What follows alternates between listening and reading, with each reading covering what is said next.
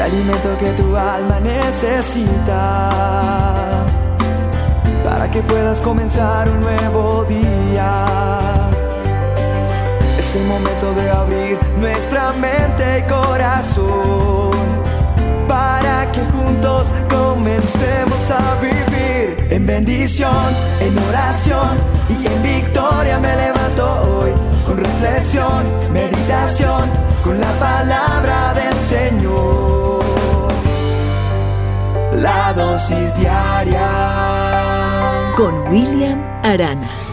Estaba mirando los ataques terroristas en los últimos años y son ataques cruentos, ataques que en lo que va recorrido, por ejemplo, de este año, no han parado. Pero siempre escuchamos, una organización terrorista se ha atribuido la responsabilidad de este atentado, que ha dejado tantos muertos y tantos heridos. Y cuando eh, me entero de esto, cómo un grupo se atribuye o una organización terrorista se atribuye la responsabilidad, sencillamente uno lo que se da cuenta es que esto no fue un acto de violencia al azar, no, fue calculado. ¿Para qué? Para conseguir que la humanidad, para que un gobierno se estabilice, para que el pueblo se preocupe, para que asustemos a las personas. Eso es lo que pretende un grupo terrorista. Y hacer que la agenda y las cosas de aquellos que dieron ese paso al frente para decir, nosotros lo hicimos, logre tener más credibilidad y más terror, para que la gente se asuste más. Es tremendo esto, cuando ellos se atribuyen la responsabilidad de un acto terrorista como este. Atribuirse la responsabilidad. Y hay algo en la palabra de Dios que tiene un contraste frente a esta situación. Y es un acto brutal de la historia. Pero a pesar de lo que pasó, la intención de este acto brutal, lo que quiso traer fue paz, lo que quiso traer fue sanidad, lo que quiso traer fue no temor, no, quiso traer fue amor. Y hay algo que sucede en la Biblia y está allí plasmado en el libro de Isaías, en el manual del hombre, en la Biblia. En Isaías 53 se plasma cómo Dios se atribuye la responsabilidad de él mismo cuando el profeta Isaías siete siglos antes de que sucediera, escúchame bien, siete siglos antes de que esto sucediera, este profeta predije, hace la predicción de la muerte del Mesías, de Jesús, del Nazareno, de Yeshua.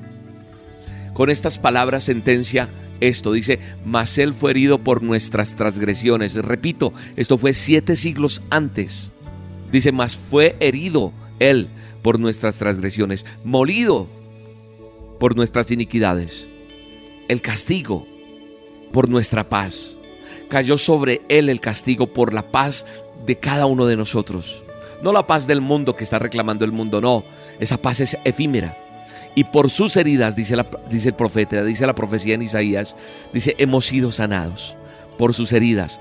Pero quiso el Señor quebrantarle sometiéndolo a padecimientos. ¿Sabe una cosa? Junto antes de un acto tan brutal como este que marcó la historia, justo antes de su crucifixión, Jesús exclamó esto.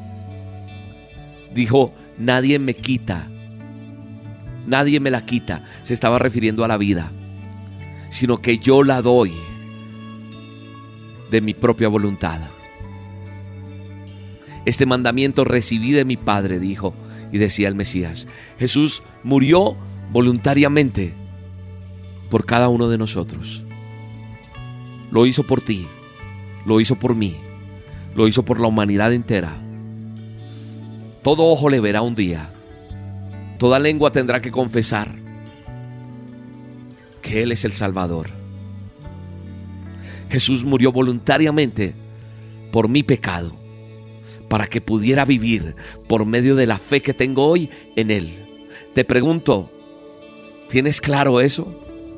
¿Tienes claro que Jesús ha muerto voluntariamente por ti, por tus pecados? ¿Tienes claro que Él lo que quiso hacer es que hoy pueda yo cerrar mis ojos y decir, donde quiera que esté, Señor Jesús, yo te reconozco como mi Salvador y necesito que entres en mi vida. Entra en mi vida. Te abro la puerta. Te necesito. Necesito que entres a, mi vida. Te abro mi puerta para que vengas a cenar conmigo. Porque cuando tú hagas esto, tendrá razón de ser esto que pasó hace tantos años. Porque va a traerte paz, va a traerte sanidad, va a traerte valentía, va a traerte poder. Porque esa paz que Él trae no es esa paz que se quiere firmar en el mundo entero. No, no, no son intereses políticos, no, no, no. Quitará el temor de tu vida si lo tienes.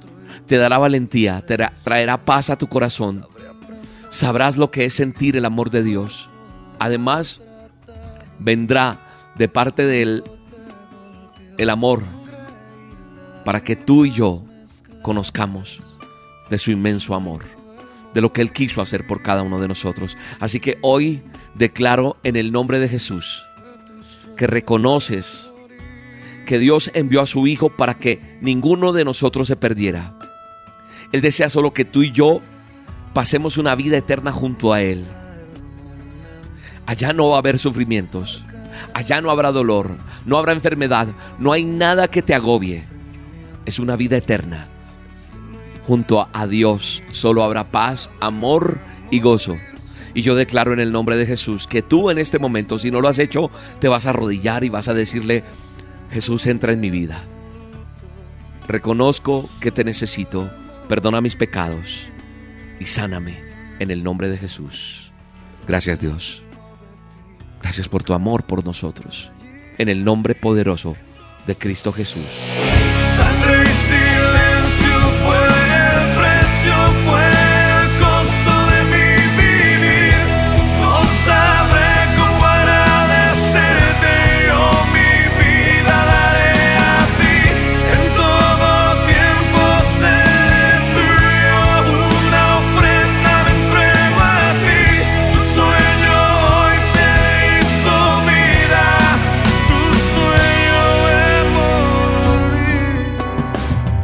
La dosis diaria con William Arana, tu alimento para el alma. Vívela y compártela. Somos Roca Estéreo